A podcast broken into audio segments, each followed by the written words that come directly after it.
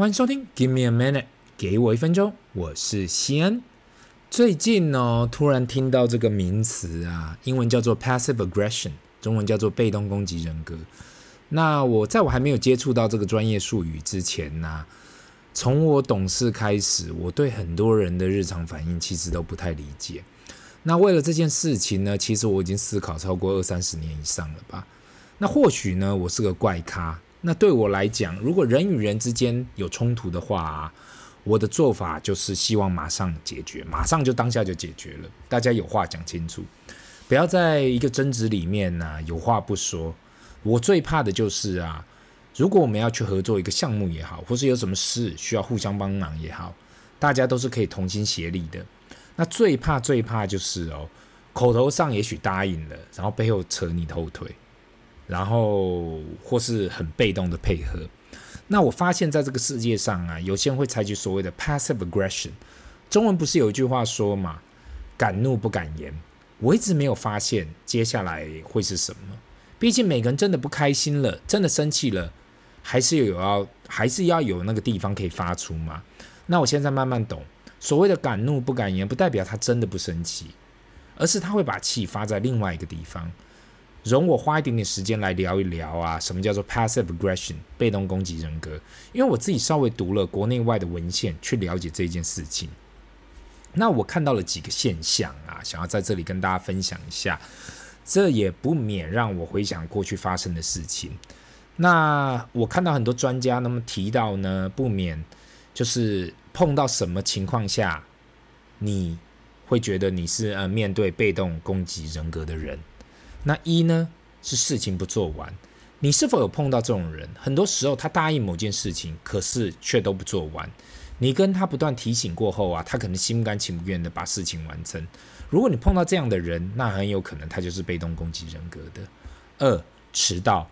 如果你有发现有些人总是选择性迟到，有些场合他会早到，有些场合他会迟到，那很有可能那些人可能持有持有啦，持有这种被动攻击人格，他们不说出来。他们不想来，但是他们变相用迟到迟到啊来去表达这件事情。三呢，就是不是赞美的赞美。如果我对你讲，哎，你的发型真好看，啊，你今天的表现真好，这句话你听起来绝对是很开心的，因为这就是一句赞美。可是如果我说你煮的汤好好喝哦，可是谁谁煮的更好喝，或是我讲还是。你选的东西真好，可是我选的比你还好，这听起来就好像不是一句赞美了。四，沉默。很多时候在生活上跟工作上，我们会有讨论，可是却有人不同意，但他保持沉默。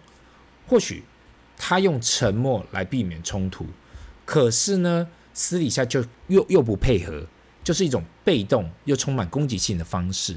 五，破坏。很多时候，你以为的巧合，可是却好死不死发生了。比如说，你刚好有客人来家里做客，可是你的另外一半故意把家里弄得乱七八糟，这就跟迟到有异曲同工之妙。我不是说我是故意的，但是我只是暗地里反对。不管是哪一种方式，都很明显。六，伪装的侮辱，你会观察到，很多时候你看到人有所不满，可是又不敢当面讲出来。比如说，你在路上被人撞到了，对方没有马上道歉。那这时候呢，你就对你旁边的人讲嘛，啊，现在的人怎么都这样，撞到人都不道歉。他们呢，觉得间接性的攻击比当面来的还要来的恰当，这就是会有所谓的伪装的侮辱。很多人可能觉得，为什么我会突然去提这件事情？那是因为啊，我觉得不知道是否因为是亚洲人或是华人的文化的关系嘛。那还记得呢？过去我跟外国人谈判的时候，都会跟我提到这件事情。他说不知道是否是亚洲人的文化，在谈判上，大家明明同意了一件事情，却发现认知上有很大的差异。这呢，也就让我想起刚出社会的一个小故事。还记得那时候根本对日本这个市场完全不懂。求学时期呢，我也不曾学过日文，跟或者跟接触过日本文化。那。那我记得我好像是去拜访客户还是怎么样的，记得一开会嘛，你就会发现嘛，就跟日本客户开会，你会发现，不管你讲了什么，对方都是会嗨嗨嗨先生，或是いいです、そうです先生。那你会觉得啊， 怎么会那么顺利？对方怎么都一直同意你所讲的？那晚上的时候，大家又去酒足饭饱，连续个两摊啊，你就认为啊，隔天应该就可以签约了，因为谈得那么顺利。 想不到隔天早上，所有的东西又重新开始再来一次。那这时候我才说，哎，不是昨天在那里嗨嗨嗨半天了吗？いいです、そうです、シエンさん，怎么又要重新从第一第一步开始谈？所以后来我才了解啊，原来在日本所谓的嗨、いいです、そうです的意思是，我只是告知你，我听懂你讲的，我听懂哦，我听懂你所讲的。 但是不代表我同意你所提的，所以昨天你所讲的一切啊，我当下只是跟你讲，我懂你的意思 only。那其实这个笑话呢，我讲了 二十年以上了，我到现在想起来很好笑，因为这就是文化的差异。那很多以为啊，他就是在呃同意我所讲的，不是，他不是同意我所讲的，他只是说他了解我所讲的。不代表他同意我所讲的。那到到了中年呢？我到了中年，现在才开始了解，原来很多人对你的不满，他是没有说出来而已，但是他从其他的地方表现出来。那我到现在了解啊，原来这就叫做被动攻击的人格。So this。那刚刚开场扯了那么多，我们还是回归到今天的主题吧。很多投资者可能没注意到，其实网络上啊有很多的资料，都是我们可以去学习、参考、使用的。比如说，如果你认为巴菲特到底都投资些什么东西，或是你想的大师啊都在投资哪些公司，在美国这个市场，其实有个好处就是，如果你管理的资金超过一亿美金以上的话，你每一季都需要跟美国的 SEC Securities and Exchange Commission 来来交嘛，来递交你的十三 F 表。那这一份表格里头呢，会记载你上一季手上有哪一些股票 ETF，跟增加了哪一些股票，在这个表上只会呈现做多的部位。如果你有做空的部位，都不会出现，跟其他衍生性的商品也都不会出现在这个报告上。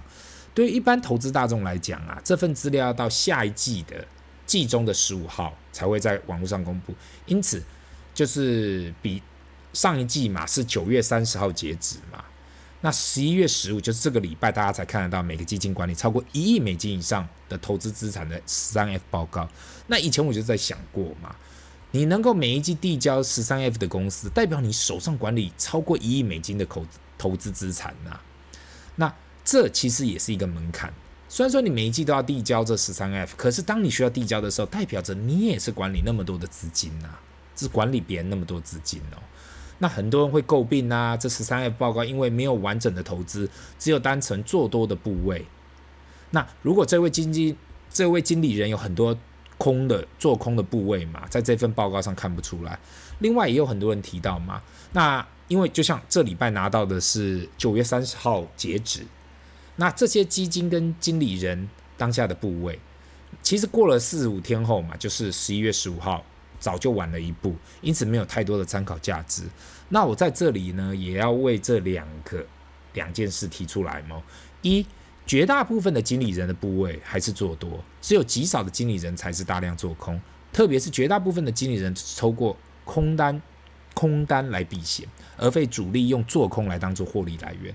大部分大家在新闻上面听到的投资机构跟经理人还是以投资多头做多为主力。那第二呢？当很多人说四十五天后的新闻都是旧新闻的，如果你想要找的投资经理人手上的资金部位没有特别大。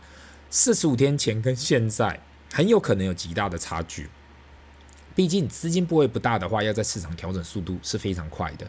可是如果你的基金、你的资金部位很大的话，上至几十亿、几千亿、几百亿美金，你说要在四十五天内把所有的部位都调整完，说真的，那不是一件简单的事情。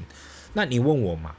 那我不就当个跟跟单仔好了嘛？我只要看到这些大师每一季投资哪些公司，建立起哪个部，我就照着做不就好了？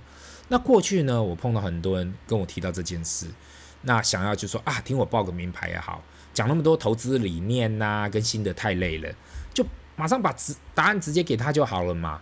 那我一直都说嘛，其实你要做的不是想要去跟单，因为每个人的资金部位不同嘛，风险承受度不同，对市场认知不同。今天如果你想要去做一个无脑跟单，可是却不知道我或是任何人为什么会投资。这一个标的，那如果有任何的波动，你承受得住吗？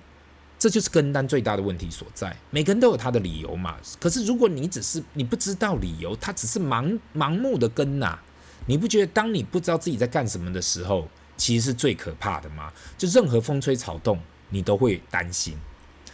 那呃，讲了那么多嘛，我们先先来看看过去第一个常听到的巴菲特爷爷的 Berkshire Hathaway 的十三 F 开始吧。如果长期追踪 Berkshire Hathaway 的听众，应该会发现嘛，这个超过三千亿美金的投资组合，在九月三十号截止有三千一百三十亿美金的股票，总共持有的部位有五十二档，单单前五大持股啊，就已经占超过七十五八七十八 percent 的市值了，就这个组合的市值。那前十大的持股就占了九十二 percent，所以这前十大的持股哦，你就可以看到是多集中的啊。前十大就已经超过九成了，所以你可以说他的持股非常非常集中嘛，就跟他的名言一样嘛，Keep your egg in one basket, but watch the basket closely。他的投资不用过度分散，只要把他的蛋看好就好了。那 Berkshire 的前五大持股这几年其实没有太多的改变：一 Apple 苹果公司嘛；二 Bank of America 美国银行；三 American Express 美国运通；四 Coca-Cola 可口可乐；五 Chevron。雪佛龙石油公司，那当大家一直在说啊，巴菲特投资怎样怎样，其实他的核心持股其实是蛮无聊的。如果你认真去看，而且这些都是长期的核心持股，那他们上一季买卖的股票啊，其实都占他们整体组合非常的小，都是那种一 percent 不到的调整。所以其实很多时候在媒体你听到啊，巴菲特这一季又卖了什么股票，或是买了什么，你真的要去看他到底是买了多少，特别是。他的投资组合实在太大了，所以其实你说他买了几亿美金、几十亿美金，对他来讲都是一个很小的调整。那另外呢，我们再去看看过去提到我提到很多次的嘛，全球最大的避险基金 Bridgewater Associates，这个由创办人 Ray Dalio 创办的避险基金，目前有其他的合伙人在管理嘛。十三 F 上面所写到的总部为一百六十五亿美金，这个绝对不是他们这间公司管理的所有部位，毕竟他们整体。目前整体总管理资产到目前为止是一千两百四十亿美金，一二四零亿美金，所以这份十三 F 只代表他们需要申报的部位。那我们去看前十大的部分嘛，就占了三十三点七七 percent，前十大部位占了三十三点七，就是三分之一。这前十大部位就占了三分之一，整个组合里面有八百二十六档股票。如果去检验他们前十大部位，几乎都是超过三年以上的持有。那这十大呢，分别为一。IMEG iShare Core Emerging Market ETF，这是一个新兴市场的 ETF。二 IVV iShare S&P 五百 ETF，这就是标普五百的 ETF。三 PNG 就是宝桥嘛。四 Coca-Cola 可乐。五 Costco 好事多。六 Pepsi 百事。七沃尔玛沃尔玛。八 SPY S&P 五百的 ETF。九 Johnson Johnson 就是娇生嘛。十 McDonald's 麦当劳。那刚刚有认真的。听的听众啊，应该会发现，哎，他们好像也没有投资什么奇怪的公司啊，都是一些耳熟能详的，像是可乐啊、可口可乐啊、好事多啊、沃尔玛这样的。那大家都可以看得出来，前十大都是核心持股，除非有什么重大事故，不然不会轻易的去做变动嘛。那最后呢，再来聊上上一次有分享他的书《Market Never Forget》的作者 Ken Fisher，Fisher Asset Management 的十三 F。那他们申报资产在。一千七百六十一亿美金哦，一千七百六十亿美金哦，这是非常大的一个资产规模。那前十大持股占了二十七点三一 percent，约四分之一的投资组合。那他们总共申报了持有一二九五档的持股，一千两百九十五档的持股，所以算是非常的分散。当我们去看前十大持股，都可以发现呢：一 Apple 苹果，二 Microsoft 微软，三 Google 谷歌。四 Amazon 亚马逊，五 VCIT 这是一个 Vanguard 中期债券的 ETF，六 NVIDIA 这个大家都知道了，七 Salesforce，八 SML，九 MD，十 TSM，台积电。那如果呢，我们再去深度的去看这些部位是哪时候建立的，就是连最新加入的 AMD 啊，其实都在二零二零呃第一季加入嘛。那第二新的就是 NVIDIA，在二零一七年哦第四季加入，所以你就知道了，连第二新就是都已经是六年前加入的，所以你可以看到他们的持股时间非常的久，光是第十大持股台积电，一开始建立部位时间从二零零三年就开始了，那到现在已经有超过二十年了。那我相信很多人会好奇嘛，到底我们可以从这些十三 F 学到什么？先你不是在那里提倡要去投资指数的 ETF 吗？但是这些大师又不是去投资 ETF。那其实我的用意只是单单提出啊，一绝大部分这些大师的核心部位都是长期持有，不仅仅是以上的这三间我提到的，呃，不管是公司也好，基金也好，其实有机会上 Well Wisdom Well Wisdom 这个网站去检验不同大型的投资公司，可以发现吗？有好的标的物还是要靠长期持有，重点在于你要找到适合你持有的标的物，特别是你的核心持股。关于这一点呢，我想未来呢还会去讨论核心跟卫星投资这方面的组合。二，ETF 这个工具啊，已经慢慢进入每个避险基金的组合里面。如果有兴趣的听众可以去研究看看嘛。刚才提到的 Bridgewater 跟 Fisher Asset Management。都有使用不同的 ETF 在他们组合里面。其实 Berkshire 也有尝试投资一点 SPY 跟 IVV，只是因为部位实在太小了，约三千美金上下，三千万美金上下，对他们来说几乎根本看不到。三呢，很多人以为要有很多操作才是王道，可是殊不知道，很多时候其实要够简单做，就不要复杂做才是最美的。很多很多年前呐、对我。也一直追求那种超复杂的投资组合跟操作，认为诶那样才屌。我讲到人都听都听不懂，你到底在做什么样的操作，这样才神嘛。那其实到了我这个年纪才发现，原来简单粗暴才是最好的方式。那今天的分享就到这里，这里是 Give me a minute，给我一分钟，我们下次见，拜。